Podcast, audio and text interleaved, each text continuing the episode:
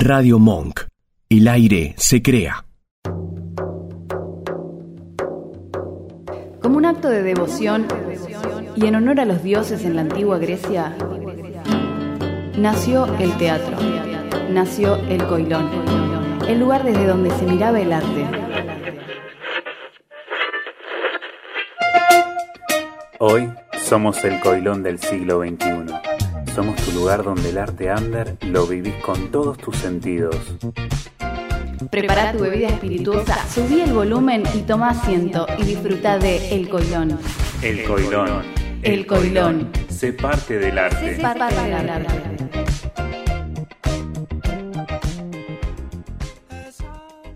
Ya como para darle la entrada a nuestra...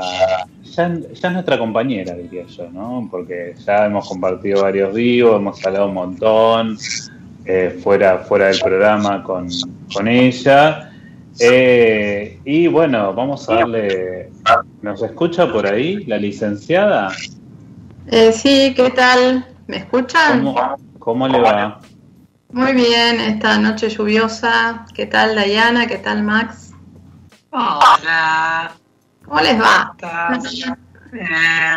Yo, yo quiero decir que la licenciada está muy linda hoy, ¿eh? Ay, gracias. Pero escúchenme toda la producción ahí, no fue que...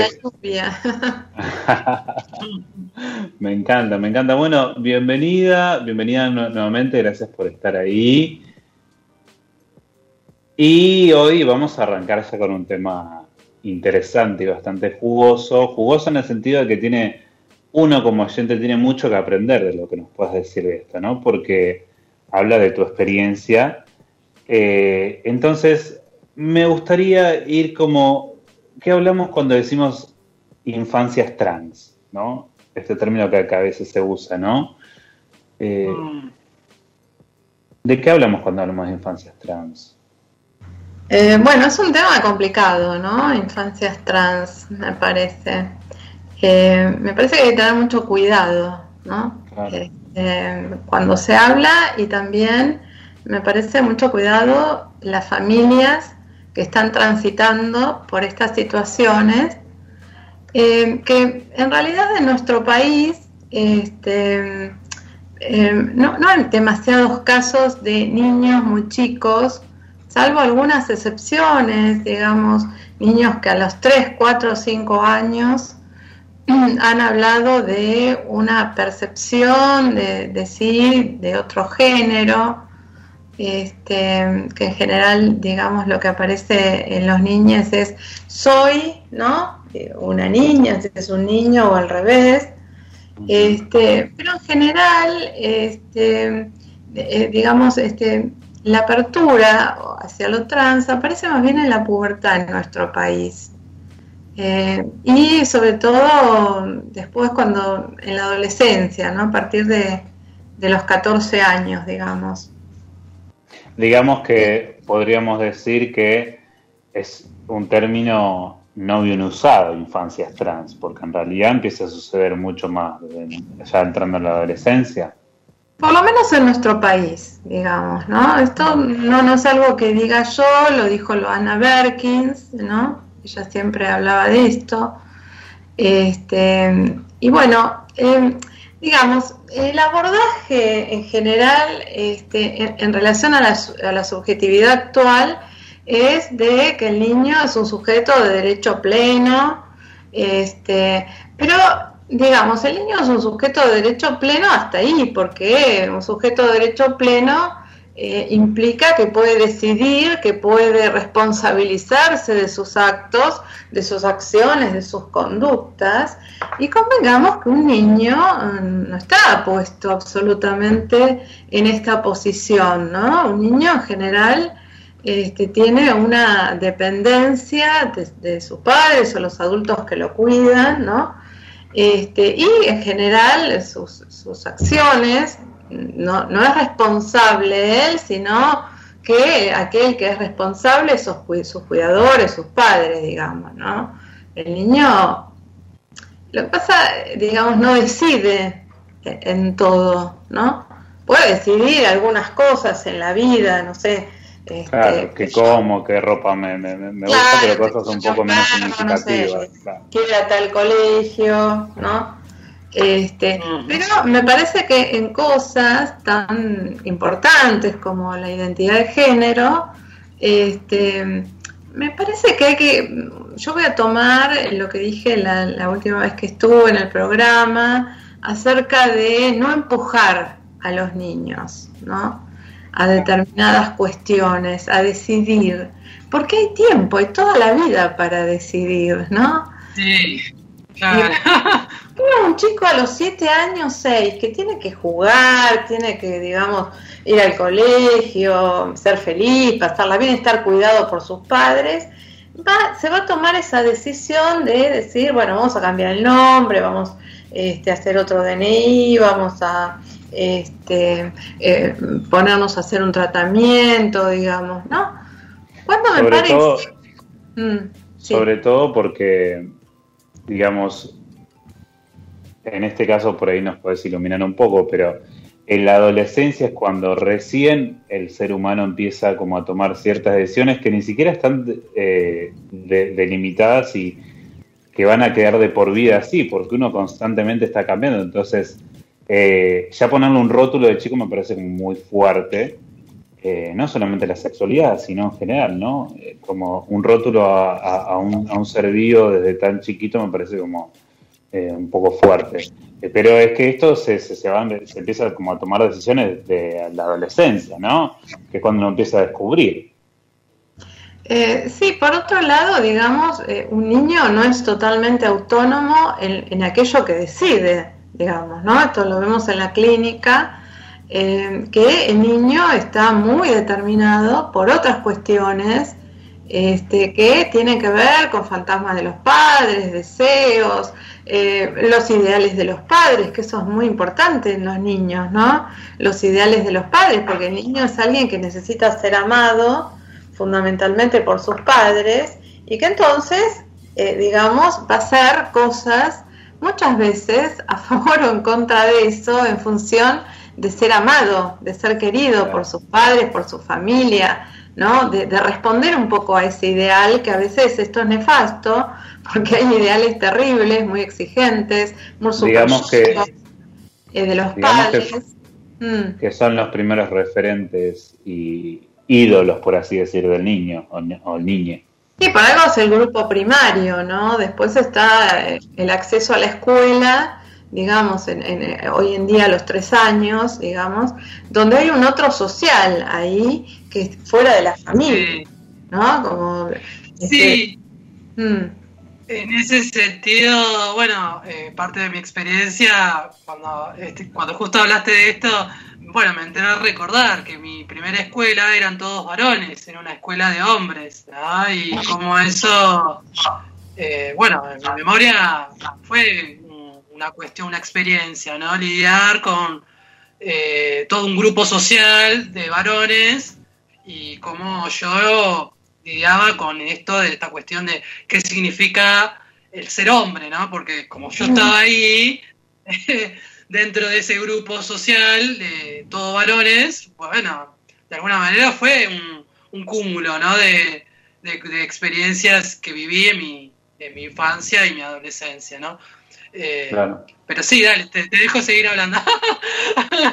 sí, sí. Porque el otro social, digamos, que es el ingreso a otras familias también, ¿no? A otras costumbres, a otras. Es el otro cultural, el otro social, el lazo social, digamos, que entra en la casa de uno, porque hasta, digamos, yo a mi hijo eh, lo dejo o no lo dejo, o me parece bien esto, o lo crío en una religión, o no, estoy atea. Y cuando aparece el lazo social, el otro social, eh, te aparecen otros chicos que tienen otras familias eh, con quienes nuestros hijos comparten, que tienen otras ideas, otro, otra cultura, otras ideas eh, desde religiosas, políticas, ideológicas, ¿no? Y eso entra de alguna manera, entra también en la casa.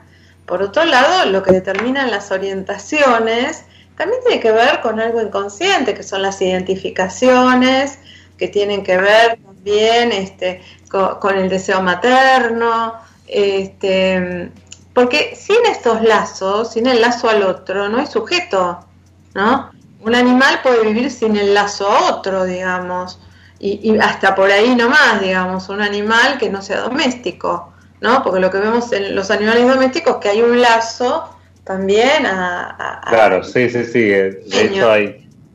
De hecho, em, han, han salido un montón de videos en internet de cuando de gente que filma a, los, a las mascotas cuando se le muere el dueño, de la mascota estando en el cementerio, es como doloroso, pero es así, es, o sea, se habla del vínculo que sucede con las mascotas, con, nosotros, pero volviendo a esto es como, qué interesante esto que contaba Dai, ¿no? De los colegios que solamente eran de hombres o los colegios que solamente eran de mujer. Eh, eh, es, muy interesante esto como marca y como habla un toca un poco de esto, esto que, es, que dice la licenciada de lo importante que son los lazos, ¿no? Y los vínculos. Eh, y sobre todo cuando se es niño y se es adolescente, ¿no?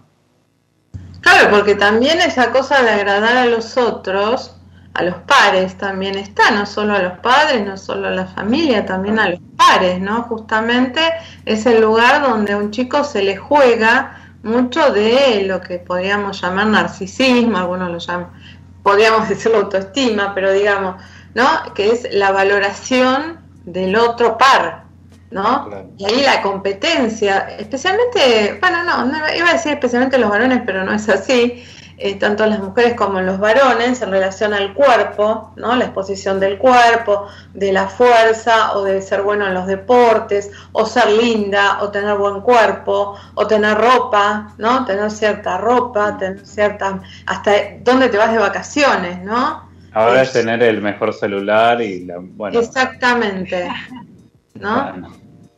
Este, bueno, digamos, estos son todas marcas, por un lado culturales, pero están también otras que son tan importantes, obviamente que son las marcas psíquicas, ¿no? Y, un niño, en un niño, eh, lo que hay es una propuesta del otro paterno, parental, y hay una respuesta de ese niño a esa propuesta y cómo la familia aloja a su vez esa respuesta del niño, ¿no? Digamos, la propuesta, no sé, tenés que ser buen alumno, tenés que tener 10, tenés que ser el mejor en, fútbol o ser la mejor en hockey. Y bueno, ¿qué puede hacer ese niño, no? Este, en relación a, esa, a ese ideal, a esa propuesta, digamos, de la familia, si puede responderla o a veces no, digamos, y qué pasa en los padres ante esa este, respuesta. ¿Es verdad esto? Eh, se dice de, que nuestros padres a veces nos pasan las frustraciones. Eh, Hay una canción de Serrat. ¿Sí? Sí. Ah, pero me la voy a poner a escuchar ahora. A ver si nuestra, si nuestra operadora ahí la puede. Les vamos transmitiendo nuestras frustraciones con la leche templada y algo más dice. y algo más, no acuerdo. Este, sí. Este, dice, niño, déjate ya de joder con la pelota, ¿no? Este, es ah, ahora me acuerdo, ahora me acuerdo. Yo se la ponía a mi hijo cuando era chiquite. ya inconsciente, viste. Ya, sí, no, no, me gusta mucho Serrat, me gusta mucho Serrat y bueno, le dedicaba esa canción y este, algunas otras de María Elena Walsh, ¿no? Este, hermoso. Sí, hermoso. Y bueno, digamos, esto que eso también es una manera de transmitir algo, hacerlo escuchar estas canciones, ¿no? Este, yo lo que diría en cuanto al tema que, que, estamos hablando, que es niñeces trans, eh, eh, que hay una, digamos, en algunos momentos ante un niño muy pequeño, aquello que dice, eh, por ejemplo, soy una niña o soy una princesa, es tomado en, el, en los padres hoy en día como una certeza y no quizás como una, un juego. El niño, un niño, un varón, puede jugar a ser niña, princesa, maestra, eh, no sé, lo que quiera, astronauta, este, mujer maravilla, no sé. Ah. Igual yo, mujer maravilla. Eh, algún anime, digamos, puede jugar a, lo que sea, eso no es una certeza, podríamos decir que hasta es un juego, ¿no? Claro, claro. jugar, sí, querés jugar a la princesa, sí, jugá, ponete el... Pero no tomarlo como una certeza eso de que, bueno, entonces ya sé, es una niña trans, ¿no? Porque es empujarlo ahí, ¿no? Como alojarlo en ese lugar, como ponerle una etiqueta. Yo estoy en contra de, los diagnósticos, por ejemplo, ¿no? Porque los diagnósticos, sobre todo en niños, queda como una especie de marca, ¿no? Ay, soy TDAH. ¿no? Es como... Trastorno de hiperactividad, tengo un trastorno de atención, tengo, este, no sé, un, un trastorno en el desarrollo. Es como, es como que es muy interesante porque es como encajonar el problema y ponerle un nombre. Es, esa necesidad del ser humano de ponerle un nombre, ¿no? Y una etiqueta tengo esto y ya está, me siento identificado con esto.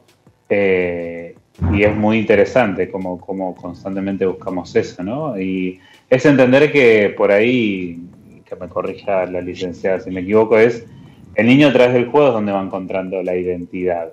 Y por ahí si nosotros pensamos en el ejemplo más fácil que tenemos en la infancia es cuando nos preguntaban qué era lo que queríamos ser cuando seamos grandes, ¿no?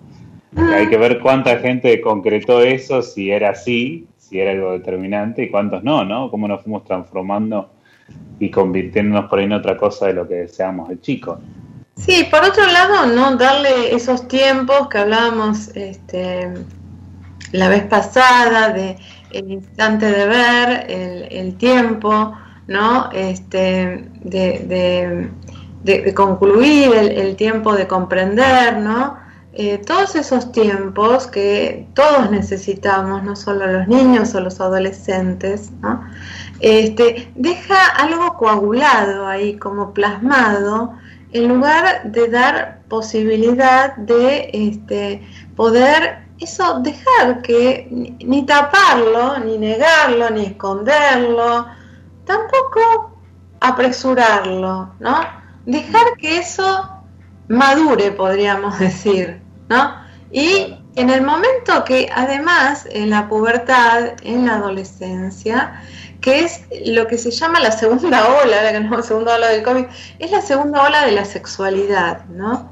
Es donde de alguna manera, eh, dice Freud, ¿no? Eh, al principio hay pulsiones parciales, este, cuando se es bebé hay una pulsión oral, el chico chupa, digamos, la, la, zona erógena es la boca, este, pero en la adolescencia va a llegar la posibilidad de la genitalidad para todos los sujetos, digamos, ¿no? De ejercer la sexualidad, la genitalidad, este, ¿no?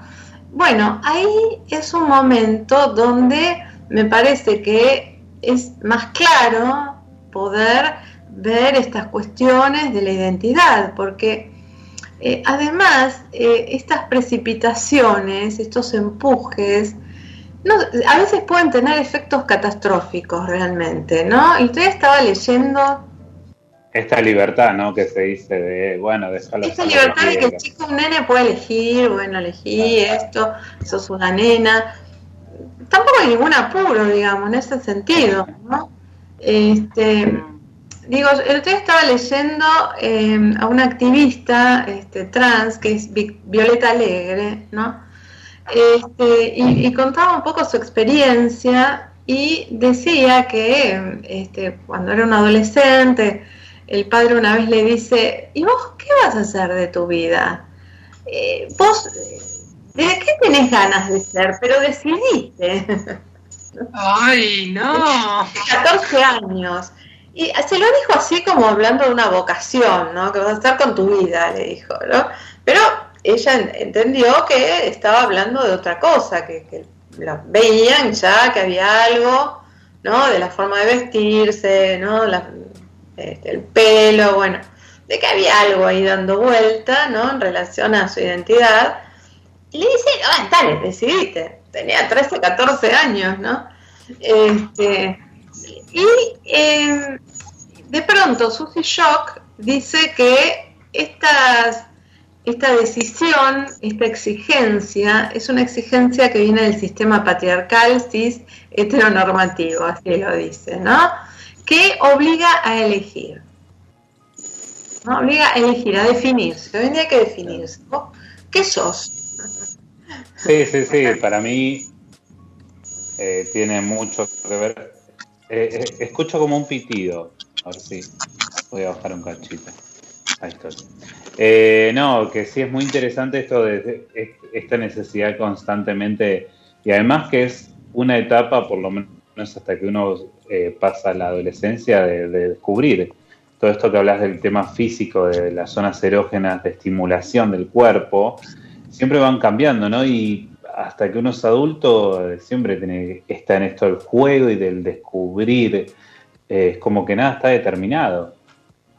No, podés ser un adulto, incluso gente. Bueno, hay gente que salió del closet a los 70 años, ¿viste? ¿No? Como yo, yo me pregunto que es increíble cómo, cómo uno tiene, tiene esa capacidad de resistencia, ¿no? Eh, siempre que suceden esas cosas. Es como, o por ahí no es resistencia, sino es descubrirlo de grande, ¿no? Puede ser otra de las posibilidades. Por ahí Dai, si nos quiere compartir un poco de su experiencia, digamos, de lo que hemos charlado fuera del aire, ¿no? Dai, la hemos perdido, me parece. Sí, ¿no? Me dice que no está. Bueno, no importa, ahora cuando se vuelva a conectar ya, ya la meteremos de nuevo. Eh, pero bueno, volviendo a este tema, eh, licenciada, yo quería eh, como preguntar o ver cómo lo podemos abordar. ¿Qué sucede esto, no? Volviendo al tema de qué sucede esto con los padres y las madres que crían al chico y esto que decías de qué importante es la crianza, ¿no? Y qué importante es acompañar más que dar libertad. Eh, sí, digamos, a ver, dar libertad, es una libertad con cuidados, con acompañamiento, no una libertad absoluta. Hoy estamos un poco en lo que nosotros llamamos eh, las caídas de los ideales y de la función paterna, este, por una declinación, una declinación de lo que nosotros llamamos el nombre del padre, es la función paterna, que no es, no es el padre, no es el padre real, digamos, sino lo que funciona como corte, como límite, como un límite a, este, bueno, la vida, digamos, ¿no? Eh, y hoy en día, con esta caída consistente de, los amos, este, de la función paterna, este, de la función del padre, digamos, lo que hay es dificultades en los padres para poner ciertos límites. Por ejemplo, yo escucho mucho esto de, este, no lo puedo ir a hacer dormir, ¿no? Eh, eh, se queda pegado al celular y no quiere irse a dormir, por ejemplo, ¿no? Y donde el papá no puede, es un tema del padre, ¿eh? es un tema de, la actualidad, de lo actual, digamos, ¿no? Claro. Este, y eh, bueno, hay que ver cómo ese tipo se acomoda a esos discursos parentales y a cómo acompañarlo en ese sesgo, sin de pronto, digamos, este, bueno, tomar medidas extremas. Me parece como, por ejemplo, podríamos hablar de hormonizarlo, o al revés. En la pubertad lo que se hace en algunos casos es eh, justamente darle hormonas para, eh, en realidad no hormonas, sino pararle el desarrollo puberal, justamente inhibirle ese desarrollo puberal, ¿no? Para que no adquiera las características secundarias eh, de, su, sexo biológico, digamos, ¿no? Claro. Este, bueno, creo que no es necesario eso, que, a lo mejor hay que esperar y que la llegue ya está más desarrollado, cuando sea eh, eh, algo que, no lo resuelva que lo resuelva un adolescente, ¿no? Eh, sabiendo, hablando con los médicos, sabiendo cuáles son, em, digamos, si efectos secundarios, cuáles son. Por otro lado, yo podría decir, algo que defina lo trans. ¿Qué es lo trans? Qué buena pregunta, porque creo que yo no podría definir. Cuando hablamos de trans, de transgénero, ¿de qué estamos hablando? Porque yo escucho pacientes que dicen soy, soy trans, pero todos son diferentes. Entonces, ¿qué es ser trans? Hormonizarse, hacer la resignación de, genitales, cambiarse el DNI, cortarse el pelo, sacarse de las mamas. ¿Qué es ser trans? O ninguna de esas cosas. ¿Ah? Claro, eh, Dai, a ver ahí, creo, yo te escucho un poquito de lejos, pero a ver, háblanos. Mira, para mí. Ahí está. Todo surgió siempre desde una pregunta, ¿no? La pregunta por, por el ser, ¿no? Eh, yo soy una persona que siempre a lo largo de mi vida se ha hecho muchas. En cuanto a qué significa existir, ¿no? En cuanto al cuerpo, en cuanto a la vida. Y por estas preguntas, si bien son fascinantes, eh, yo siempre he sufrido mucho por las preguntas, ¿no? Por la pregunta por el ser. Me he preguntado tanto la existencia que llegado un momento me dije a mí misma, bueno, tengo que actuar. O sea, basta de preguntas, tengo que pasar por la acción. Y, tomé la decisión de actuar y empezar a, a esto, ¿no? A la terapia hormonal, a vestirme como yo deseo, a, un montón de cosas, ¿no? Y yo creo que la transexualidad tiene que ver con eso, ¿no? Con, la pregunta, la pregunta por el ser, ¿no?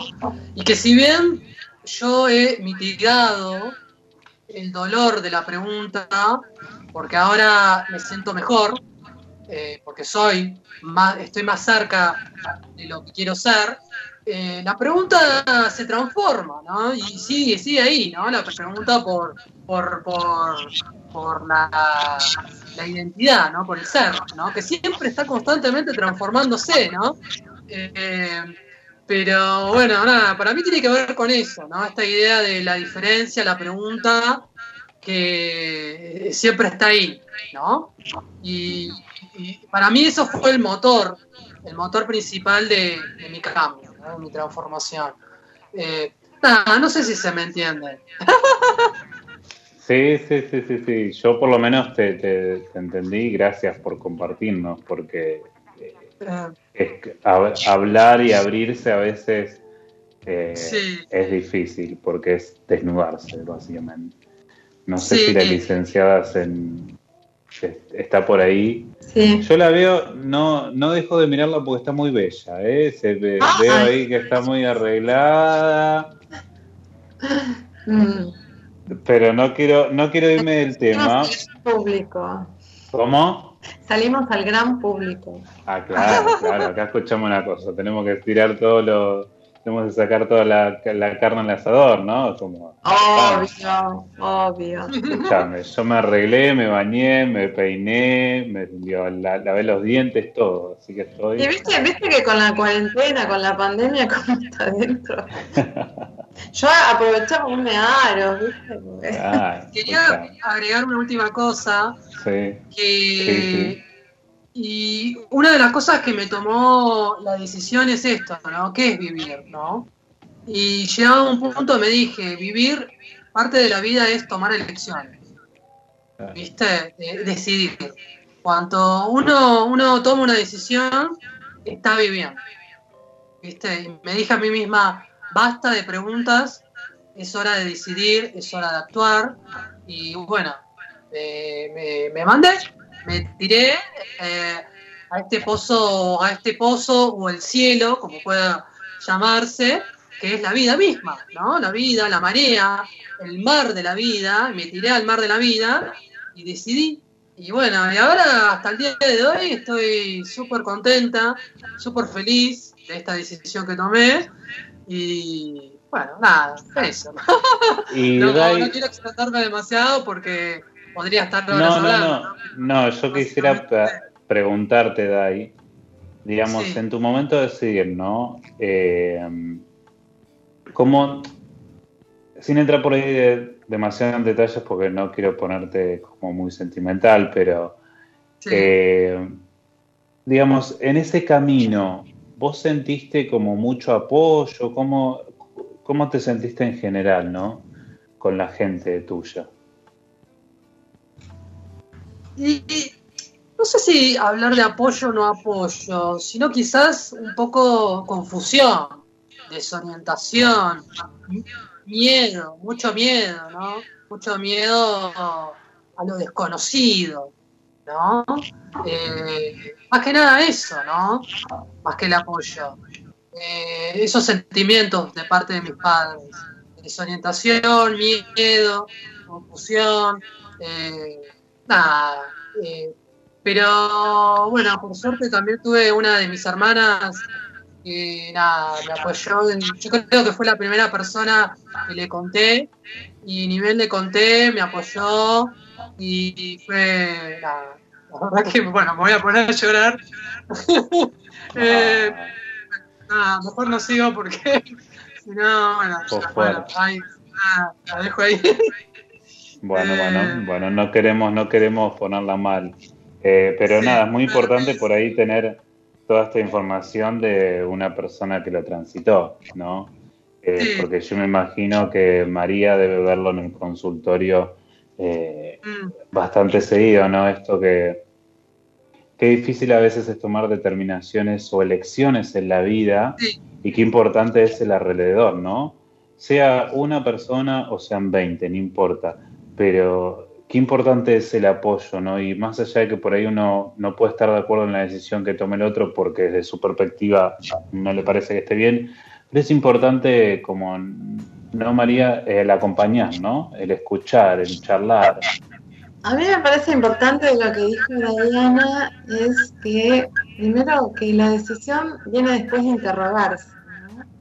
Y que el interrogarse también tiene un límite, porque yo no puedo seguir este, pensando así eh, diletantemente, digamos, sino que en algún momento eso tiene que llegar como una decisión, podríamos decir, ¿no? Porque si no se hace torturante el pensar todo el tiempo, como incluso a veces obsesivamente, compulsivamente, eh, sin llegar a lo que se llama el acto, ¿no? Este, Por supuesto, eso lleva un tiempo de reflexión, un tiempo de sacarse el miedo, y podríamos decir que, esto de la identidad de género, este, que la identidad de género sea una elección trans, eh, es una invención que hace el sujeto en relación a determinados interrogantes de la existencia, de su cuerpo, de esta eh, disconformidad, o de a veces este, eh, el cuerpo a determinadas personas se le torna totalmente persecutorio, podríamos decir, insoportable la relación del cuerpo. Y entonces esa respuesta eh, del sujeto es esta decisión trans, es una invención que hace para responderse a ciertos enigmas. Esto nos todos, todos nos inventamos, digamos, eh, encontramos una solución, la llamamos, a la existencia, que es una solución al goce de la existencia, que es esto que es diferente. En algunos pasa por el cambio de género, en otros pasa por otro lado, dedicarse a eso, por sostenerse en determinadas cosas, ¿no? Esos son los arreglos en la vida con los recursos, ¿no? Este, y de alguna manera, lo que por eso no hay que empujar, por eso no hay que decidir por un niño.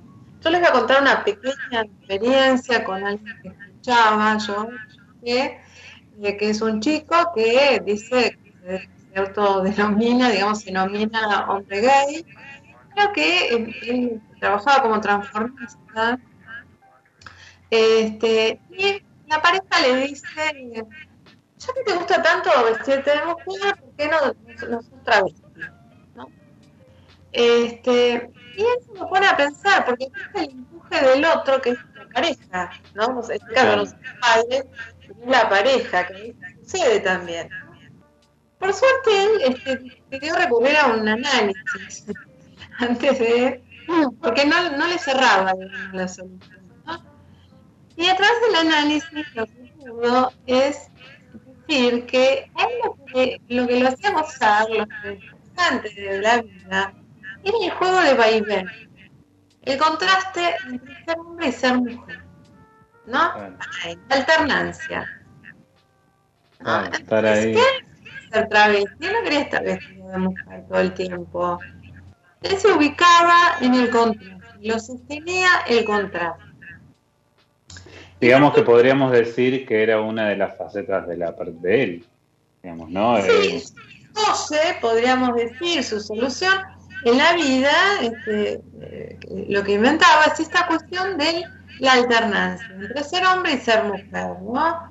También he escuchado este, de otro profesional, digamos, una colega, decir, una, contar de una chica que en realidad no se definía, que de alguna manera el semblante que usaba, ya sea de mujer o de hombre, tenía que ver con sus intereses este, libidinales, eróticos. Si le gustaba un hombre, usaba un semblante de mujer, y si le gustaba una mujer, quería usar un semblante masculino, ¿no? Sin definirse, digamos. Bueno, estas son las soluciones. Por eso, si, esto que yo conté, digamos, esta persona que era gay y, y ser transformista, si fuese un niño y alguien lo empuja, bueno, entonces sos una chica trans, no pasa por ahí, no pasaba por ahí la cosa. No quería ser ni chica trans ni travesti, quería ser un hombre gay que se travestía, ese, porque él trabajaba como transformista, ¿no? Este, y su goce pasaba por esto, por ser alguna vez ser hombre y alguna vez, ¿no? este, eh, transvestirse, digamos, ¿no?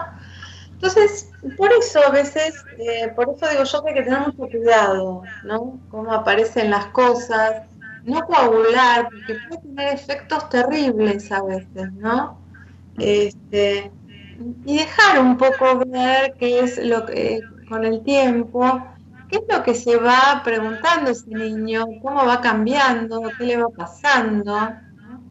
Este, dejarlo ser, podríamos ir tomando lo que decía Diana, ¿no? Del ser, ¿no? Dejarlo. Y será lo que lo que logre, lo, elija que, ser. lo que elija, la solución que pueda inventar para ser feliz. Porque en realidad esas soluciones, esos inventos que hacemos de nuestra propia vida, esa invención que hacemos de nuestra vida, es porque es como escribir una novela, esa es la invención, como nosotros escribimos nuestra vida, ¿no? Entonces, esa invención es la que no, nos va a permitir vivir de la mejor manera posible, digamos, lo más felices que podamos ser, ¿no? En la vida. con las cosas que aparecen, te aparece una pandemia, ¿viste? Suerte. Se parece la pandemia, hace lo que pueda. No, vamos transitando, no solo con nosotros mismos, sino con lo, con lo que aparece en la vida misma. Porque la vida no tiene garantías. No hay una garantía de ser feliz, de que me va a ir bien, de que voy a conseguir todo lo que quiero. No nadie te firma esa garantía, ni siquiera de cuánto vas a vivir. La vida es esto, la, la contingencia, el azar, la incertidumbre. ¿no? Un día nos despertamos y tenemos el COVID a mí me encanta, a mí me encanta eh, una frase que suelo usar que es la única certeza que tenemos en esta vida es que vamos a morir. Después el resto no está nada definido. Y es muy interesante cómo yo llegué a analizar esa, esa frase, ¿no? Que decía, bueno, es verdad, como que nada está definido y ni siquiera en nuestra sexualidad, ¿no? Yo, a mí personalmente me sucedía que eh, yo no tenía idea de las, de las etiquetas sexuales porque nunca se había hablado en mi casa, entonces era como que yo me enteré que el que te gustara un hombre, me enteré a través de la televisión, se lo llamaba gay, ¿no? Y como yo durante muchos años compré esa etiqueta y hoy por hoy la verdad que no puedo decir que me siento un hombre gay, no, no siento que sea gay. Eh, sí tengo atracciones determinadas, pero siento como saqué eso, ¿no? Esa mochila de la necesidad de etiquetar que me parece muy interesante porque que la analicemos todos. Yo sacaría hasta la denominación de chico o chica trans. Claro, me parece que, ¿no? Digamos, que además pensemos que en estos momentos creo que hay como 60 tipos de denominaciones, ¿no? Este, no, yo ya me perdí. no, no, no, yo también me perdí, pero más o menos hay 60 en el mundo. Este, y, van a seguir creciendo. Esto quiere decir que no hay un, chico trans o una chica trans o una niñez trans, ¿no? cada uno se nomina, se viste, este, la manera en que lo siente, que quiere hacerlo, que le parece mejor, que, que puede decidir, que no hay una orientación sexual, que, no hay una, este, una pareja sexual definida, ¿no? Este, digamos, si no, no aparecerían tantas nominaciones. Y van a seguir, ¿no? Incluso gente que dice, no quiero definir, no soy hombre, no soy mujer, no soy esto, no sé, soy persona. Y uno tiene que alojar eh, esa diversidad, podríamos decir, ¿no? Sí. Mm. O por lo menos entender que las etiquetas, llegado a un punto, tienen efectos, pueden tener efectos nocivos, ¿no? Eh, que por lo menos eso, ¿no? Entender que las etiquetas pueden, si bien tienen algunos efectos positivos, pero también a la larga eh, no te permite eh, transformarte, ¿no? Seguir, el cambio que es la, la vida, la vida que constantemente está en constante transformación, ¿no? Eh, si, por lo menos, porque digo, capaz que hay alguien que se siente cómodo, cómoda con una etiqueta, digo, está bien, pero por lo menos que registre que esa etiqueta puede tener algunos efectos que no siempre son positivos, ¿no? Por lo y aparte, y aparte por ahí nos ayuda a entender que cada uno tiene sus etiquetas, ¿no? En realidad, y es eso, por ahí el significado que vos le das a la palabra trans, por ahí para mí tiene otro, y para María y para los que nos oyen tiene otro. Y está bien, es como cada uno tiene su etiqueta y lo, no, es, no es que tenemos que buscar uno en común, o por lo menos así lo veo yo, ¿no? Sino respetar a la etiqueta del otro y lo que el otro decide sobre claro, lo que quiere bueno, sí, también, ¿no? Digo, o sea, se me ocurrió una cuestión, ¿no? sí, sí. Dale, habla, dale. Ah, no, esto cortito. Esta cuestión de la transexualidad no como sustantivo, sino como adjetivo, ¿no? Eh, como el, sustantivo es, sólido, ¿no? Es, eh, eh, se estanca el sustantivo y, tomar la transexualidad como un adjetivo que constante, como, como una transformación constante, ¿no? Eh, me, gustaría pensarlo de ese modo, ¿no? Eh, sería interesante. Eh, pero bueno, tengo toda, toda mi vida para seguir pensándolo, seguir transformándome. Así que, nada, bueno, eso. Seguí, ibas a hablar, María, discúlpame. Sí. No, no, no, este, iba en esa línea que decías vos, ¿no? Que de pronto este, las etiquetas que Viste, que a la gente le gusta usar esas remeras que dicen yo soy tal cosa, ¿no? O los perfiles, este, las redes, ¿no? Yo tal cosa, este, ¿no?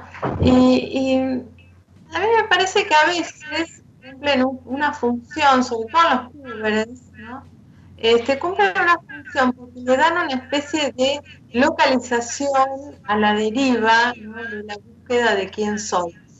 Entonces, ¿se acuerdan es como cuando estaban de moda las tribus urbanas que se identificaban. Los, los Rolinga, los, emo. Este, eh, ¿Quiénes más estaban? Los góticos. Los, los góticos. Bueno, yo en, mi adolescencia era medio gótico, me pintaba las uñas de negro, como lo, me alineaba los ojos. Yo también sí, sí, Tenía todo como esa media dark. Eh, bueno, eh, eh, digamos, ¿por qué aparecen esas tribus este, urbanas, digamos? Bueno, porque era una manera de encontrarse con el otro par, con que se sentían identificados. Es una manera de sentirse, soy esto, ¿no? La pregunta por el ser, ¿qué soy? Soy emo, ¿no? Y nosotros, y me reúno con los otros emos como yo, este, y estamos en contra de, no me acuerdo con quién se peleaban con los rock, no me acuerdo con quién se peleaban, con alguien se peleaban. Sí, había como una, una pelea. Había como una rivalidad. ¿no? Entonces, nosotros somos esto, ellos, los otros, son esa cosa totalmente opuesta, ¿no? Y fíjese, y después crecieron y ya no son más emos, porque no vemos más emos en la calle. le queda cierta cosa del bajón, ¿viste? Eran medios bajones, digo. ¿no? Me, me hace acordar a Capuzoto, cuando hacía el emo. Este, sí, sí, sí, la satirización del emo. Claro, sí, la duda, me acuerdo que era la duda, ¿no? ¿Eh? No sé. Este, bueno, digo, esto a veces, a, una edad, eh, a cierta edad, que justamente era de los pobres esa edad, ¿no? Este, esas tribus eran chicos de 11, 12, 13 años, 14, este, fundamentalmente. Es la pregunta por, por qué soy, por la identidad, por quién soy, qué quiero ser. Y eso de alguna manera da una respuesta y dice soy tal cosa. ¿no? Entonces a veces es necesario, como a veces es necesario en algunas personas este, trans, hacer, em, empezar, este, bueno, la hormonización, cambiar el cuerpo, la voz, este, el pelo. Bueno, a veces es importante porque calma, porque sitúa, porque este, les da otra dimensión, empieza el cuerpo que era sumamente rechazado, ser aceptado, este, y la verdad yo he visto transformaciones bastante interesantes, digamos, cambios en la voz absoluta, barba, este, sí, sí, sí, hay, hay, hay de hecho un montón de en TikTok y en varias aplicaciones que no soy mucho usar, pero que he visto eh, que la suben en las redes de gente que se va filmando mientras se va armonizando, ¿no? Ah, al, mes, a los dos meses, y vos ves transformaciones increíbles que decís, wow, pero que te sorprende de, increíble, ¿no? Cómo, cómo, cómo transforma y cómo se lo ve a la persona mucho más contenta, como mucho más identificada con lo que está mostrando, ¿no? Exactamente, porque eh, es una solución ahí. Al problema del cuerpo, al problema de quién soy, del ser, de la identidad, al problema de la existencia, eso da una respuesta, cierra algo, cierra esa deriva de pero quién soy, no, no, o no quiero ser este o esta que soy, no quiero ser otra cosa. Este, alguna gente no la necesita y también es cierto que en algunas personas provocó un efecto negativo, ¿no? De este, cuando, cuando fueron eso, digamos, que querían ser, vieron que no eran eso, era otra cosa, ¿no? Este, bueno, hay de todo. Por eso cada Hay de todo, como siempre digo. ¿no? Hay de todo en el camino del señor o la señora, ¿viste? Lo que uno le quiera llamar. Eh, licenciada, ya tenemos que despedirla porque ya estamos terminando el programa. Eh, seguramente la, vamos a tener, seguramente después vamos a charlar con la licenciada, la vamos a tener eh, más para fin de mes, por ahí el último sábado del mes la vamos a tener nuevamente si quiere, si tiene ganas de sumarse, ¿no? Bueno, bueno, sí. Lo voy a pensar, a por ahí, por ahí le mandamos un regalito, por ahí le, le llega algo. No sé si toma vino ella. Eh, un poquito, un poquito en la cena, sí, sí. Bueno, ya está. Ya tenemos ahí que pongo. especial, porque si no, la verdad me duerme, por desgracia. Bueno, un pasito y te vas a dormir tranquila. Un pasito me voy a dormir después del programa. Bueno, eh, Max, antes de despedirme. Sí, cómo no. Eh, lo que quería decir es aparición de Tehuel con vida, eh, que sea una reclamo de todos. Es un mes, hizo ayer creo, de la desaparición de Tehuel, escuchó a su papá. Este, y yo creo que en parte la desaparición de Tehuel tiene que ver con que Tehuel este, pertenecía a la comunidad trans. Este, yo creo que es parte de la violencia y la segregación, el rechazo, la discriminación que sufre la comunidad. Eh, quizás me equivoque, pero me parece que está muy enlazado con eso eh, y quizás incluso ayer escuché a su papá que quizás una de las hipótesis es que eh, lo capturó una red de trata, ¿no? Eh, bueno, espero que... Sí, hemos, sí, ojalá que... Que vuelva este, y que pronto y, y, que, y que el Estado sea presente, ¿no? Porque no, no podemos tener un Estado eh, ausente frente a otras cosas. El Estado está para proteger nuestros derechos y nuestras libertades y que durante un mes no se tenga noticias me parece como muy fuerte. Y más siendo en la Argentina por ahí que todavía sucedan estas cosas, ¿no? Los transfemicidios, los eh, travesticidios eh, y el ataque constante hacia la comunidad trans me, me parece que, que, no tiene que ser algo que que solo aparezca cuando sucedan estas situaciones, ¿no? el Estado tiene que estar, me parece. Eh, pero bueno, que aparezca con vida. Bueno, yo creo que el Estado un poco está, de, digamos, este, no sé, este Estado actual, eh, salió la ley de, de tipo laboral trans, que me parece realmente muy importante, muy importante eso. Y bueno, nos quedó colgado hablar de eso. ¿Eh? Nos quedó colgado hablar de eso. Sí, nos quedamos a hablar de, del bachillerato, ¿no? Este, bueno, yo creo que para ya es un compromiso que para el último programa del mes vas a estar y vas a traernos estos temas muy interesantes porque nos queda eh, la escuela que quiero que lo charlemos. Bueno, bueno, les mando un beso, Max, Dayana, un beso, Dayana, gracias por, bueno, que hiciste, ¿no? Hablar de tu vida. Gracias a vos por tu compañía, por tu presencia y por tus palabras, por todo. Muchas gracias, María. Bueno, un beso, chicos. María, buenas noches y que estés bien y gracias. Muchas gracias.